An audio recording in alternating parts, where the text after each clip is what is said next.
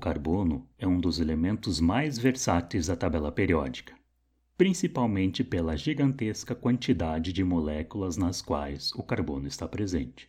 Existe até uma área da química inteiramente dedicada a ele, a química orgânica.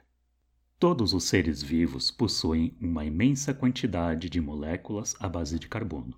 Podemos dizer que, sem dúvida, o carbono está presente em absolutamente todos os seres vivos. Na massa total do corpo humano, o carbono é o segundo elemento mais abundante, com 18,5% do total.